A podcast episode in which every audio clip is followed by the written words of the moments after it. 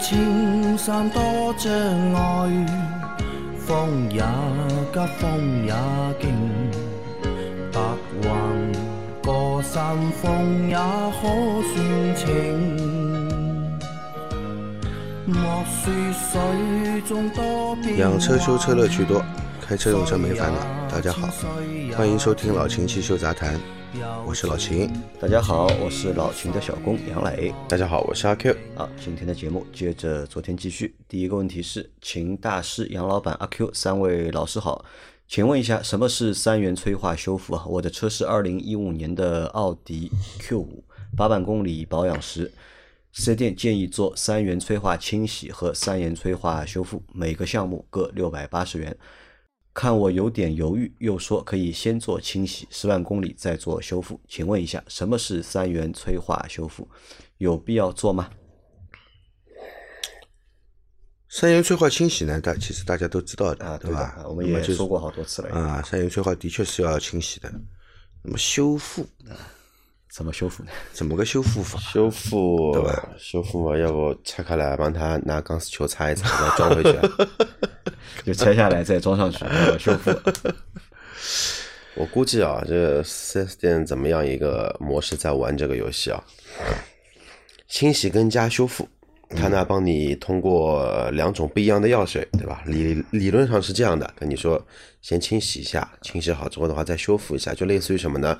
美容院里面做那种疤痕修复的那一种手术，对吧？做完之后跟你说这个精油是干嘛的，那个精油是干嘛的，要两个一起用才能达到那么一个效果。但是那个是皮肤修复啊，这个是车子啊，不一样的。这个我估计啊，两个药水都一样，两个要做两遍哎，做做做两遍，两遍做好了，跟你说这个是一个疗程。啊，所以价格也是一样的，对吧？都是六百八十块的。啊600老金有听到过三元催化修复这个词？呃，这个我觉得修复好像很奇怪啊。为什么？三元催化里面我们都知道它里面是有贵金属的，就是铂金嘛，对吧？其实最早的时候啊，在我们十几年前，这个三元催化刚刚开始在车上有的时候，大家还不知道三元催化这个东西是需要清洗的。那么那个那个时候呢，其实有很多什么事情呢，就是三元催化堵塞了。因为当时的那个机油可能也不太好，燃油品质也有问题。那么三元催化会堵塞，引起排气背压过高啊，车子会怎么样呢？会跑不动。嗯，油耗高、水温高，这些这些事情很多啊。那么后来呢，就出现了这个三元催化的清洗剂。哎，定期清洗呢，的确三元催化堵的事情很少发生的。啊，那么其实最早出来的时候，三元催化清洗剂它上面写的是什么呢？当然，它是写写的是三元催化清洗剂啊，然后它还有一行小字，叫贵金属清洗剂。贵金属啊，嗯，它就是去洗一下里面那些金属。对对把这个贵金属去做化学反应嘛，对吧？把贵金属表面的污垢、垃圾全部给你清洗掉，保证它的一个催化反应嘛，对吧？就是这么个原理嘛。那么修复你要修复什么东西呢？我在想，补一点贵金属进去。呃，胡说八道，不可能的。啊 呃，清洗就可以了啊，清洗就可以了就可以了。对好的或者你也可以问他一下嘛，对吧？什么叫三元啊，催化的修修复？啊，你这个修复的原理是什么？用哪种方式达到修复的目的，对吧？呃，你看我我们知道那个颗粒捕捉器对吧？有再生对吧？有它有再生程序对吧？那么你三元催化，我是不是也是一个再生对吧？修复。我们不知道啊，这个东西我们觉得没有建议啊，你呃不建议啊，就是清洗就可以了啊。来，再下一条，三位老师好，两个问题：一，问一下阿 Q 啊，S 四和 C 四三为什么最后会选 S 五？二，在三百零二期节目提问过关于刹车异响，低速行驶有异响，忍了很久，最后做过了刹车养护，异响在消失了三个两三个月后又出现了，该怎么办？是否需要更换掉盘片才能够根治？谢谢老师们的解答。啊，可第一个问题没看懂是什么意思啊？上个礼拜不是有问那个 S 四啊、买个 C 四三还是哪个车型里面选一个嘛？啊然后我最后不是说我会选，一定要选的话，那我可能会选个 S 五，或者说是就不不考虑这个嗯车型嘛。哦，然后那那集我说的是 A 四五嘛，啊，对吧？然后如果说为什么会选 S 五啊？S 五嘛很简单呀，就回答这个问题有两个前提条件：一，反正没钱，一赢一赢就可以了，对吧？第二点的话呢，真的有钱了，然后 C 四三呢，基本上只有瓦罐跟三厢的，然后轿跑的话车子也比较少，然后这一代的 W 二零五的话呢，时间也比较久了。所以说呢，我是本着买新不买旧的原则，不会去考虑 C 四三这个配置。S 四的话呢，对我来说可能，呃，奥迪嘛，内饰已经这么惨不忍睹了，我至少买一个外观让我能感觉舒服一点的不要钱嘛，对吧？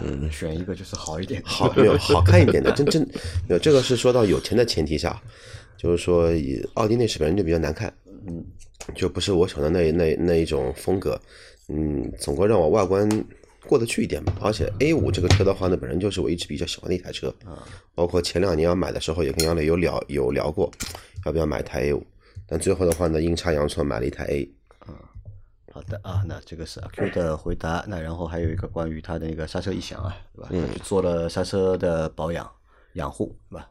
两三个月 OK 的，但过了两三个月之后，嗯，又有异响了，他到底该怎么办？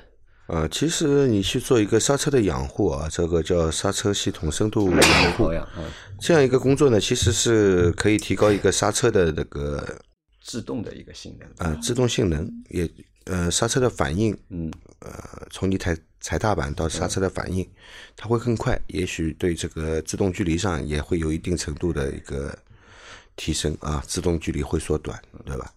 但是这个做法不是为了排除异响去做的，啊，排除异响呢，一般来说盘和片都有可能有异响，引起异响啊。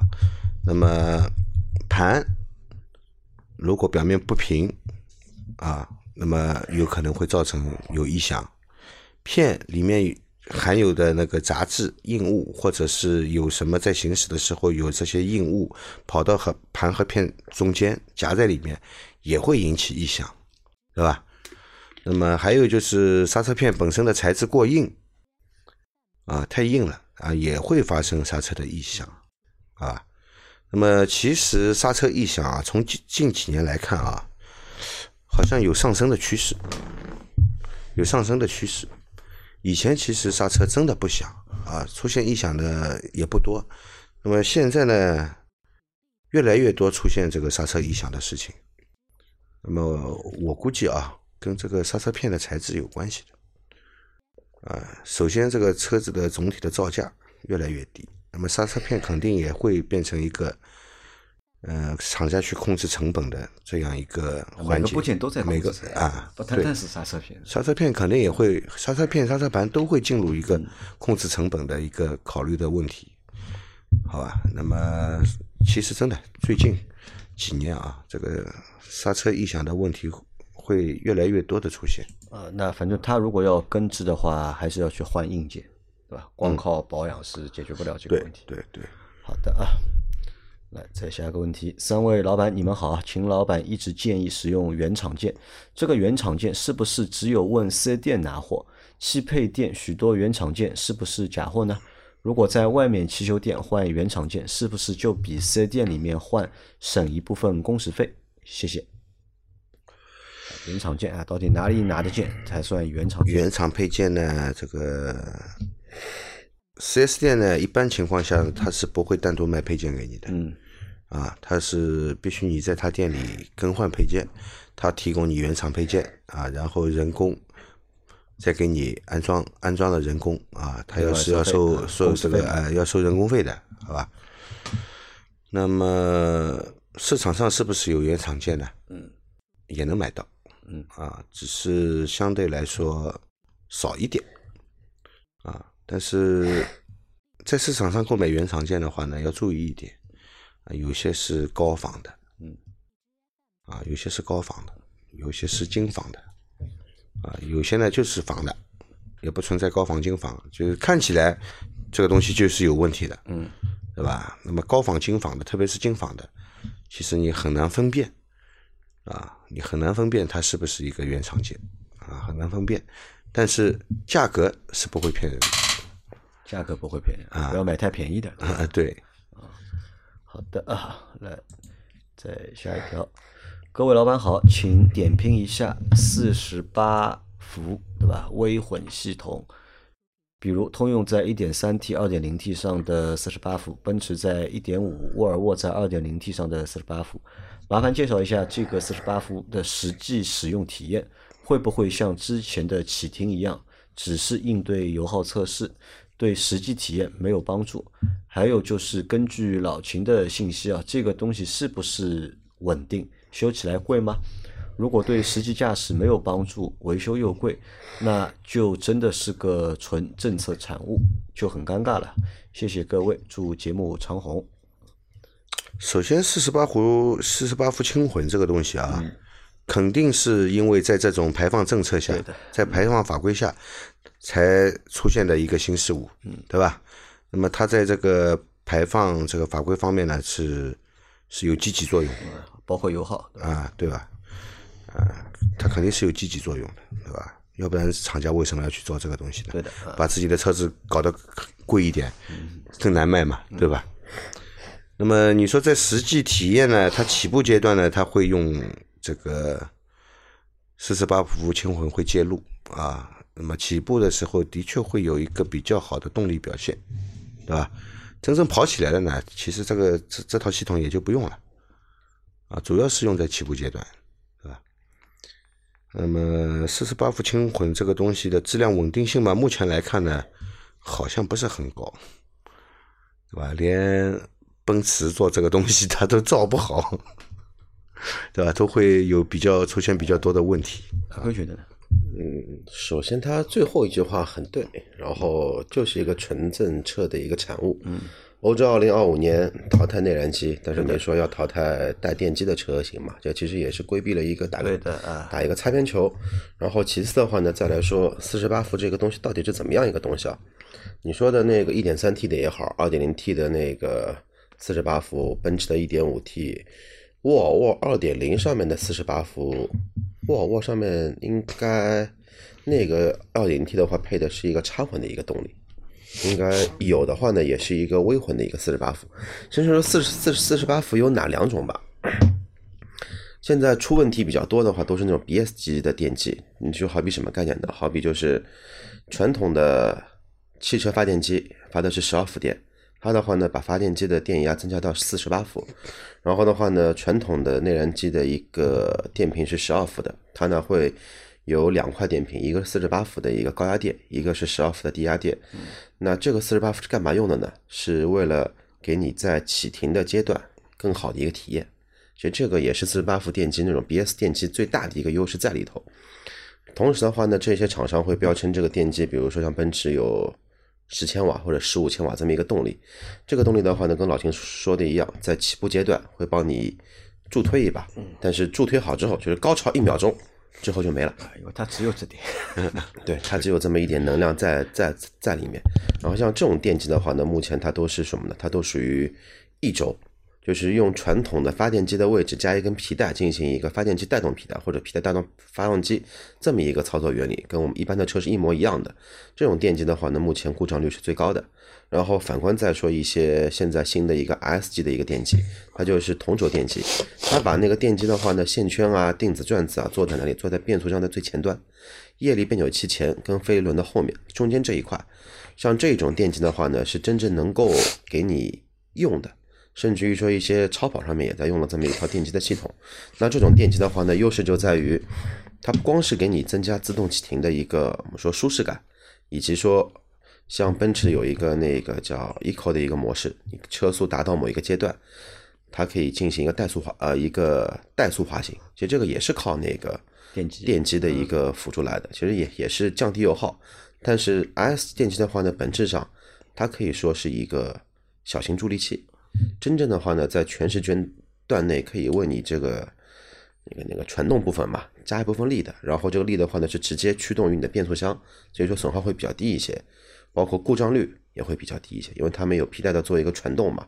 所以说买车的话呢，你要认清楚电机干嘛用的，然后再考虑去是不是要买带四十八伏的一个电机，包括奥迪的十二伏轻混，这个就更加来的略微的低低端一些。还有就是最后告诉大家一个惊天大秘密啊，所谓的十年后，对吧？燃油车淘汰就不是燃油车淘汰，而是十年后对吧？所有的车都会加这套系统，都是油电混合动力。你像现在都是微混，对你像奔驰现在的马上要出到二零六的 C 六三，对吧？就是二点零 T 加插混。如果再做低端一些，就是二点零 T 加加加加加轻混，再低端一些就是二就是一点五 T 加加轻混。而且大家如果有兴趣的话，可以去查一下各大就是汽车品牌的官网，去他们官网看一下。现在所有的大多数吧，百分之九十的这些汽车品牌官网上，他们都会有一个未来的一个就是电气化的一个计划，对吧？他会告诉你他后面会出什么车型。那我后来我上次去看一下沃尔沃的，对吧？看了一下，哎，所有车型都有。他说到他在二零二五年，对吧？所有车全带这套微混，嗯，这个就是他们的就是未来的这个电气化嘛。因为其实你说真的把燃油机，对吧？把那个发动机，对吧？燃油车从车上完全删除掉啊，啊，纯靠纯电不可能的，不可能的真的是不可能的这个事情，好吧？所以啊，各位小伙伴，能力条件允许情况下呢，这一两年能买 V 十二就不要买 V 八，能买 V 八就不要买 V 六，能买 V 六不要考虑买四缸，以后后都没有了了。啊，以后都没有了。今年看看能不能挣点钱，能挣点钱我也搞一台 V 八。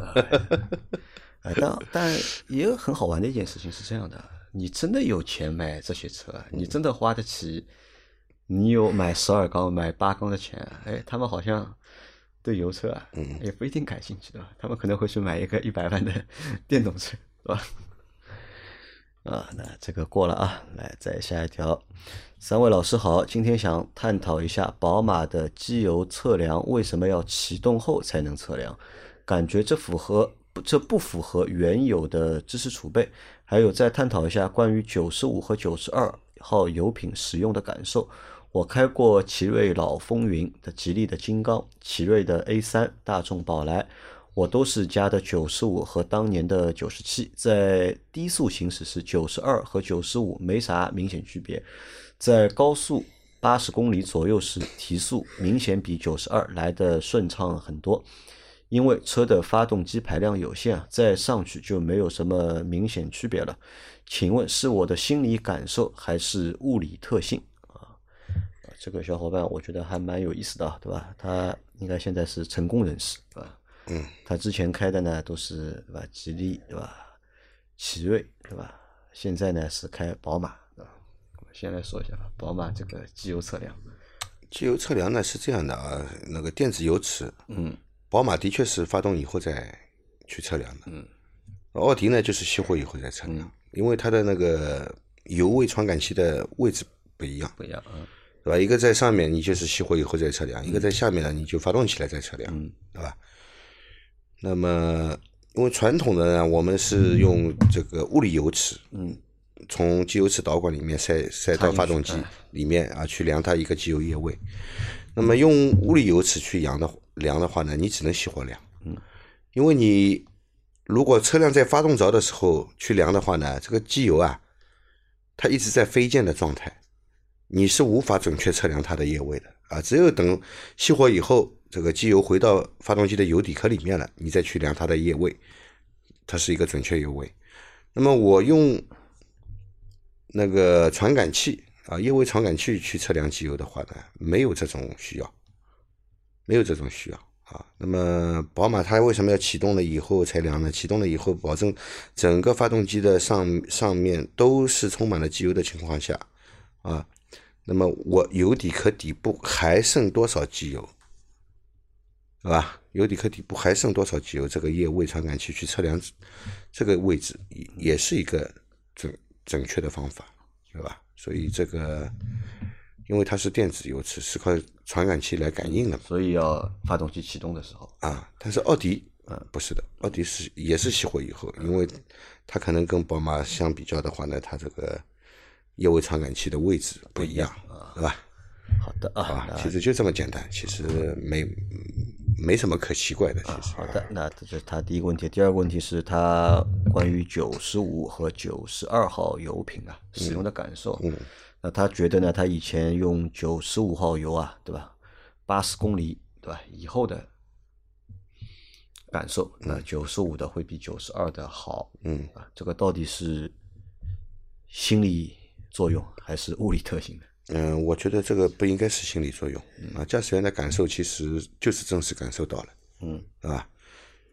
嗯，你两种油都用了啊，啊，也有比较了，嗯对吧？这个很正常，因为你到车子行到行驶到高速的时候，你看啊，呃，八十公里，呃，这个车的发动机转速应该是在两千多转吧，对，对吧？嗯那么虽然低速的时候它也有可能是在两千多转的这个转速区域的，但是低速的时候呢，它这个扭矩比较大，嗯，那么相对来说跑到八十公里了以后，你这个两千多转，这个其实扭矩是相对来说比较小，因为变速箱这个升档了嘛，对吧？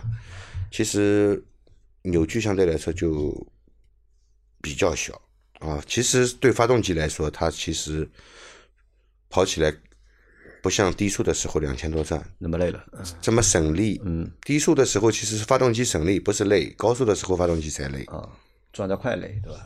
不是转得快累。转得快累，这么理解也没错。就像你 对吧，让你跑个四十公里，你也累的。那么问题来了，对吧？就他开的这些车，对吧？奇瑞风云，对吧？吉利金刚，嗯，奥奇瑞的 A 三，对吧？啊，这些车应该压缩比都不高，嗯，理论上应该都是用九十二号汽油，对吧？那就换句话说吧，那个这两年很火的测马力机，嗯，对吧？那为大家看的也比较多，那为什么测马力机的时候拉马力机的时候，九二、九五、九八拉出来的动力曲线是完全不一样的？汽油标号越高，啊，你能压的动力也越好。其实要这么说吧，也但这个又和我们之前节目说的好像又有背啊，对吧？我们之前说过嘛，九十五、九十二、九十八，对吧？并不是说你标号越高，对吧？你车会跑得越快啊，还是根据是据当中的辛烷值不一样。还是根据发动机的一个压缩比啊，啊来考虑选择这个，考虑选择这个汽油的那个嗯汽油的标号，也就是辛烷值，对吧？标号其实就是代表了它的辛烷值嘛，刚铂性嘛，对吧？那么你之所以觉得九十五号跑起来要比九十二号跑起来更顺畅，嗯，那么说明你这个发动机还是适合九十五。适合九十五的。好，这么理解，我觉得就没问题。换句话说，人嘛，你吃惯了鲍鱼、海参、刺身，那你突然之间吃一口树皮，你会吃吧？应该不会的。好，再下一条。三位好，我以前买过的几辆车主都是啊、呃我以前买过的几辆车主要都是丰田丰田的，丰田本田的，像奥德赛、荣放对吧？汉兰达用上十多年也比较少出毛病。最近想换换口味，买辆福特锐界 Plus 四驱，但对锐界的质量和品控还有些顾虑啊，想请教一下秦师傅。平常在您维修锐界和福特的车里，有规律性的毛病和偶发的稀奇古怪的毛病多不多？有人说锐界的四驱系统可靠性有疑问，是这样吗？谢谢解答。啊，这个问题来了，对吧？锐界的树皮吃惯了，四对吧？给你换鲍鱼的，锐界的四驱系统可靠性有问题吗？它这这些 SUV 上面的四驱，跟这个越野车的四驱肯定是不一样的，好吧？这个你要说可靠，只有分时四驱是最可靠的，对对吧？这种全时四驱啊、智能四驱啊，啊，这个这些四驱啊，其实讲到底，可靠性都有问题的，可靠性都有问题的。但有一个前提条件啊，看你怎么用。所以说，抛开用途，抛开用途，你谈四驱结构或者说四驱系统的稳稳定性，这个都是耍流氓在里面。嗯，对不管是锐界也好，那个不管是大众也好，别克也好，奔驰也好，只要是横置的四驱，无一例外，基本上都是那个汉德森的四驱系统为主。然后有一些呢会用到一个那那个那个那个牌子，我有一些忘记了。那个基本上就这两套四驱系统，所以说都是什么呢？都是属于没有分动箱、没有中差锁，只有一个湿式多片离合器进行一个压紧的动作来连接四驱的。你说这种东西可靠性好吧？在锐界里面肯定会用的会比较好。但你如果说你用这套东西，啪换到牧马人上上面去，爬一个坡直接烧掉。啊，那所以这个很难说，对吧？好还是不好？但是我觉得这个问题还蛮典型的，可能很多的就是日系车主啊，嗯，就之前开过好几台日系车，哎，的确开起来蛮省心的，嗯，但是想换换口味，对吧？但是呢又担心，对吧？你换其他的车，对吧？毛病怕毛病多嘛，就是因为日日系车可能的确毛病会少一点，可能也可能是这个小伙伴运气比较好，他开的日系车也没遇到什么毛病，那所以在想换其他车的时候，嗯，就会顾虑。这个点啊，这个心理障碍该怎么克服？嗯，既然想好了要这个车嘛，就要吧，也不要去有什么障碍。如果真的顾虑很多的话，那你开惯日系车，你还是买个日系车开，继续开呗，对吧？而且从本质上说，你的 RAV4 也好，汉兰达也好，奥德赛也好，你们的电控设备或者说一些老秦说的那些那个执行模块，真的是少的可怜。嗯，对，就那么几个，所以你要它坏。也坏不了，那都是用电线直接做连接的。它的可能说全车身就一块电脑板最值钱，一个变速箱的，一个发动机的，别的基本上也没什么电脑板了。但是锐界的话呢，美国车电脑板相对来说还比较多一些。你甚至于说你汉兰达吧，你换一个灯泡，仪表盘上也没有显示灯，你只有在外面可以自己来观察。但你锐界的话呢，你换一个刹车灯，你那个中控面板上面会提示出来你哪个灯坏了。然后呢？你说这个车的有没有什么稀奇古怪的毛病？啊，这个倒没有，倒没什么稀奇古怪的毛病，好吧？嗯，以前这个锐界刚出来没多久的时候，这个有一个发动机漏油的问题，后来应该是解决了，啊，后来应该是解决了。但是我倒有一个问题想问问看你，你买过汉兰达，再买一个锐界。就同样级别的车子买了两台，我觉得没什么大意义啊。你或者就就直接上一个福特的探险者，探险啊对探险者，那个车身还更大一些，美国警车，你觉得呢，杨磊？随便吧，我觉得。阿 Q，嗯，人家问什么我们就回答什么啊，不要去给人家这个买车去加一个等级，这样。到时候又来了啊！为我我选的是 S 四，我让你挑的是 S 四和 C 四三的吧？为什么最后选了 S 五？因为轿跑好看啊！我愿我愿意多花十万块钱去买个颜值。因为我觉得这是一个什么问题啊？这其实就是一个心理问题，对吧？就是心里过不了这个坎，害怕嘛，对吧？呃，但这个也很难啊。就比如说我们的小刘同学。嗯，对吧？小刘同学因为以前开过德系车，对吧？遇到过一些问题，然后呢，他就觉得德系车不行，垃圾啊，垃圾，对吧？然后他开了那个他的丰田之后，哎，蛮好的，他就觉得丰田是世界上最好的车。丰田也有毛病的呀。那他觉得好嘛？对吧？他觉得德德系车丰田有丰田的毛病，对吧？那么每一个车其实不同的品牌都有它相对来说，嗯，呃，有不足的地方。那么你不能也不能说人家有不足就是什么都垃圾，也不能这样说，对吧？我的建议是这样，就是还是建议你换，对吧？换换口味，对吧？日系的看多了，对吧？那丰田之前的那个老的老的那个老板人品还有问题了，对吧？对吧？是这样吧？好，过了啊，建议你换啊，建议你换换换口味，对吧？日系的开多了，换个美系的尝尝味道。不同的国家，不同的车，其实味道都是不一样的。亚洲，对这个就不说了，我们就继续往下说下一个问题吧。来，再下一条，这期的名字有点凡尔赛啊。我的福克斯 1.5T，九点八升每百公里啊啊，那这个应该是他留在我们上个星期有个小伙伴，他那台英朗对吧？油耗非常低，六点多嘛，他觉得是车有问题了，所以他来问嘛，我的车为什么油耗越来越低了？是不是出问题了？所以我把那期那个问题取成了一期节目的名字。那这个小伙伴觉得。有点装逼了，对吧？然后呢，他的 1.5T 的福克斯，对吧？百公里九点八对吧？百公里 9.8，1.5T，正常，正常吧？正常。我觉得有点高。作为曾经的福克斯车车主，夏天开个油耗十三四升，很正常。老辛觉得正常吧？但是曾经不是一点五 T 的啊，你你那个是一点八的，对吧？对啊。他现在那个一点五 T 应该是新的那个一点五 T，对，三缸的那个。挺好，这个跟驾驶习惯、路况等等都有关系的。因为那位听友也说嘛，基本上开的都是一些快速路跟一些城乡路嘛，车也比较少，人也比较少，那路况肯定会比较好一些。如果说你同样跑这种路路况，油耗也不会也不会比它高。啊，好，所以大家不要去过多计较自己车的一个油耗，在正常范围里面就可以了，对吧？不要去和比别人和别人去比油耗，对吧？我可以告诉大家一个故事啊，我们公司有个小伙伴，对吧？他有一台路虎的新迈，对吧？这个车应该算个高级车了，嗯，对吧？很贵的，对吧？将近百万的一台车，对吧？因为他买这个车之后呢，他就听别人说，哎，路虎的油耗啊非常大，对吧？他那台也是一个六缸的车他，老是用省油模式哎开，，他他妈的，他开到现在了，这个车型他开了四万多公里了，对吧？其中的大概三万八千公里，对吧？都是省油模式，没有意义啊！我觉得真的是没有意义，对吧？不要去计较这个事情。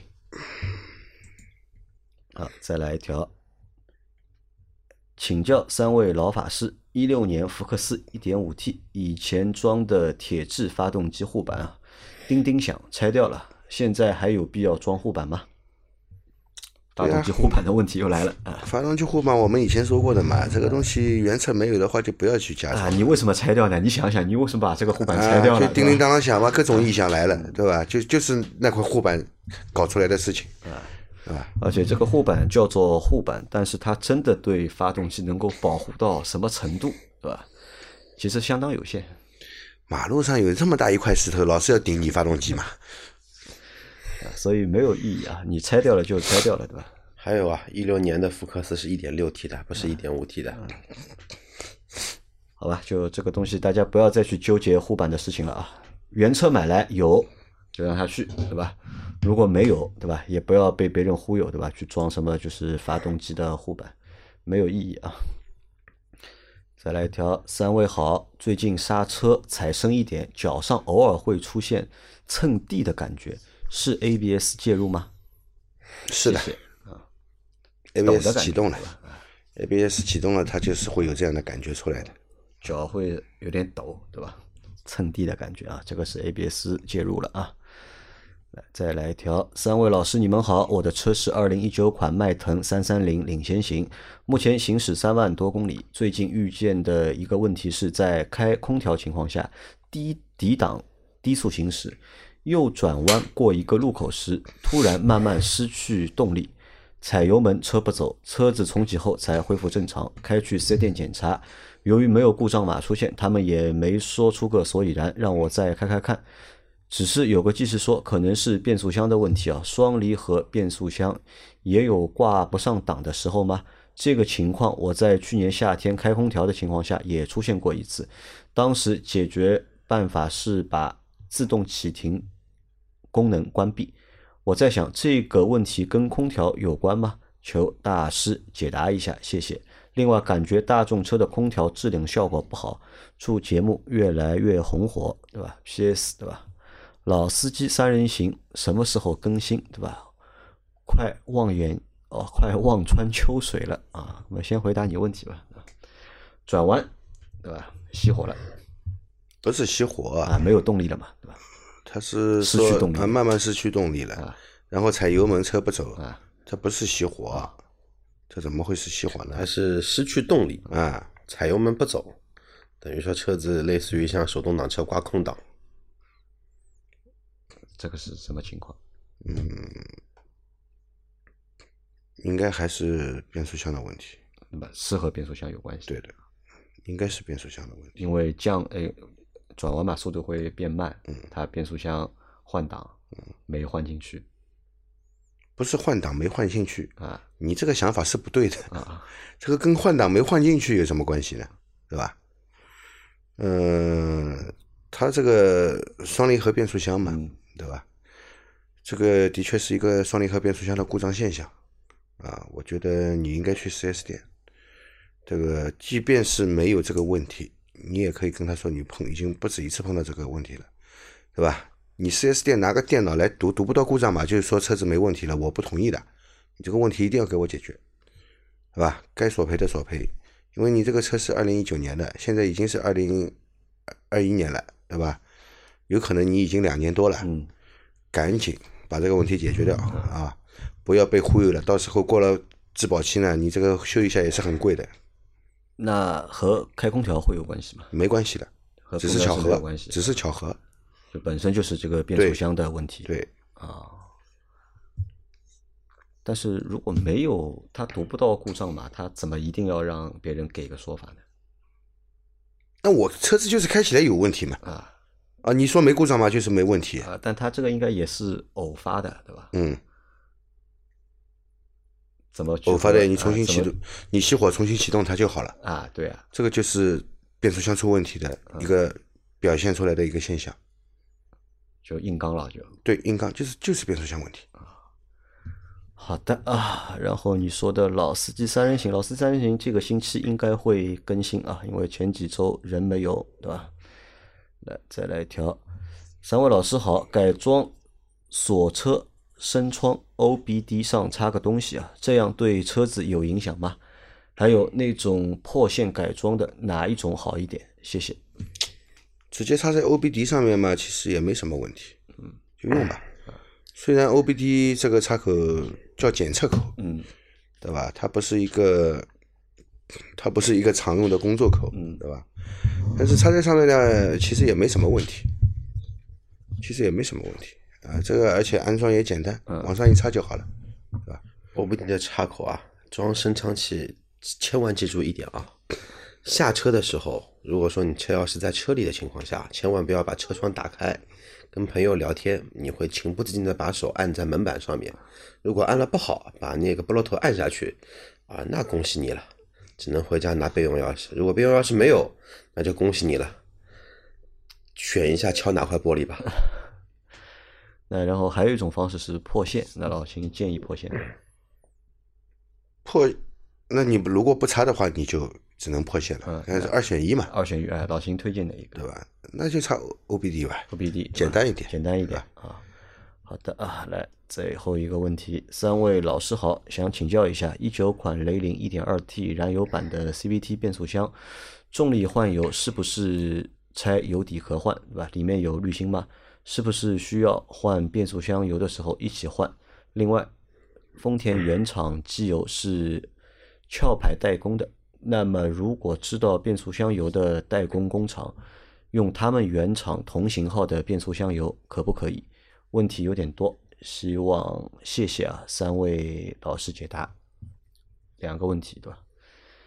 一点二 T 的雷凌换变速箱油，嗯啊，要不要拆油底壳和换滤芯？直接换就可以了。直接换啊，对，直接换就可以了。不需要拆对吧？嗯，滤芯也换不到。那然后关于变速箱油啊，对吧？他说他找到，如果他知道这个变速箱油是哪家厂代工的，他直接去买这个品牌的，行不行？你就用个原厂的变速箱油吧，不要给自己去找这种烦心的事情来让自己做，对吧？因为厂家定制的，对吧？和厂家市售的产品里面的成分可能会不一样，所以不要找这样的麻烦。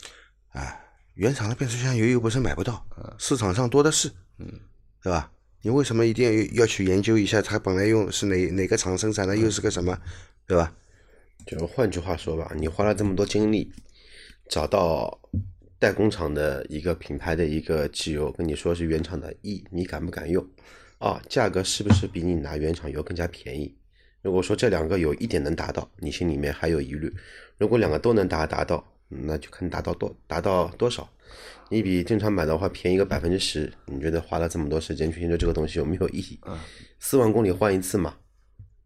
好的啊，那我们今天的这期节目就到这里了啊！大家有任何关于养车、用车、修车的问题，可以留言在我们节目最新一期的下方，我们会在下周的节目里面一一给大家解答。我们明天再见，拜拜。好，拜拜